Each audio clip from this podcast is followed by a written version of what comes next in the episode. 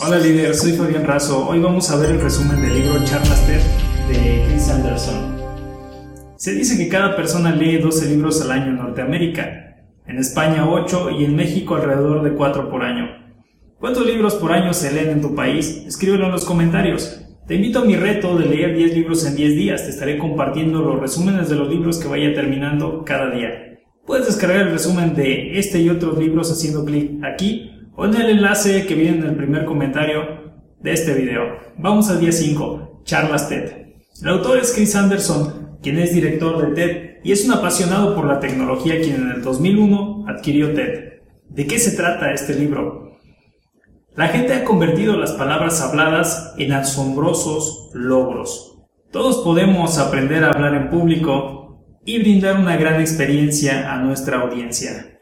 Se trata de dar a la audiencia instrumentos básicos como lo son la conexión, no sé, un discurso de ventas, la narración, la explicación, la organización, la persuasión, la revelación, la actuación inspirada de la persona que está realizando su charla. ¿Cuáles son las herramientas que podemos contar nosotros en una charla? Una de ellas es la conexión. Los seres humanos emitimos juicios sobre otras personas todo el tiempo. Debemos de evitarlo para que podamos conectar con la persona. La narración. Hay que cuidar esto y conectar con la gente a través del humor, contando anécdotas entretenidas y teniendo un comentario gracioso en caso de que tengamos algún error. La explicación, las metáforas y los ejemplos son esenciales para revelar cómo nosotros podemos armar una idea. Y la persuasión, es decir, la sustitución de la visión del mundo de una persona por algo mejor o diferente a través de la razón, por medio de la intuición, los relatos, elementos visuales. Respecto a las revelaciones, podemos nosotros apoyarnos de ciertos auxilios visuales o de apoyos visuales. Ahora, respecto al proceso de preparación de lo que es tu guion, el número uno sería aprender de cada charla que des. Lo importante es que cuando pases al frente no se note en ningún momento que esa charla ha sido escrita. O número dos, la consulta del guion.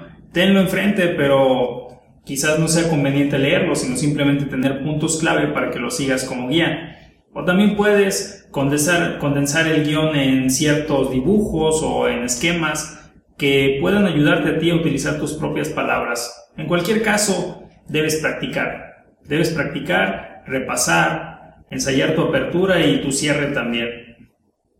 Respecto al escenario, ¿cómo debe ser tu vestimenta? No te preocupes por la vestimenta, concéntrate en tus ideas y no en tu ropa.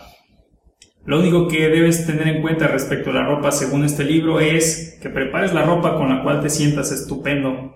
Respecto a la preparación mental, existen muchas personas que nos puede dar miedo hablar en público y eso es debido a que la adrenalina que ocurre en esos momentos nos obliga a que huyamos o que nos enfrentemos al público y a veces es tal la situación que podemos enfrentar que casi nos gustaría en ese momento salir huyendo. Puedes utilizar para esto ciertos mantras como yo controlo este momento. Tú lo único que tendrías que hacer es buscar la forma que más te acomode.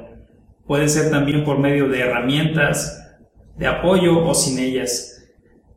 Con respecto a la voz y tu presencia, no imites a nadie.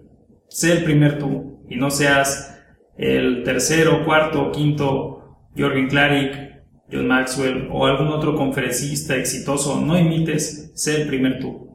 La innovación de formatos, John Buchanan en noviembre de 2011 compartió en un escenario TEDx su plática de ciencia con bailarines en el escenario Puedes hacer cosas para impresionar a tu audiencia o para innovar, puede que te salgan bien. Respecto a nuestras charlas TED actualmente, estamos en la era del conocimiento, porque realmente lo que importa en estos momentos es la interconexión que podemos tener todos nosotros en una charla, en una plática, en una conferencia tuya.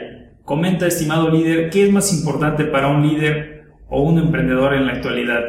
Inciso A, aprender a hablar en público, B, aprender a vender, o sea, aprender a sobrevivir los 90 días de crédito que nos piden las empresas antes de pagarnos muchas veces, y eso podría ser sin comer. Escríbelo en los comentarios. Puedes descargar el resumen de este y otros libros en el enlace que viene en el primer comentario de este video.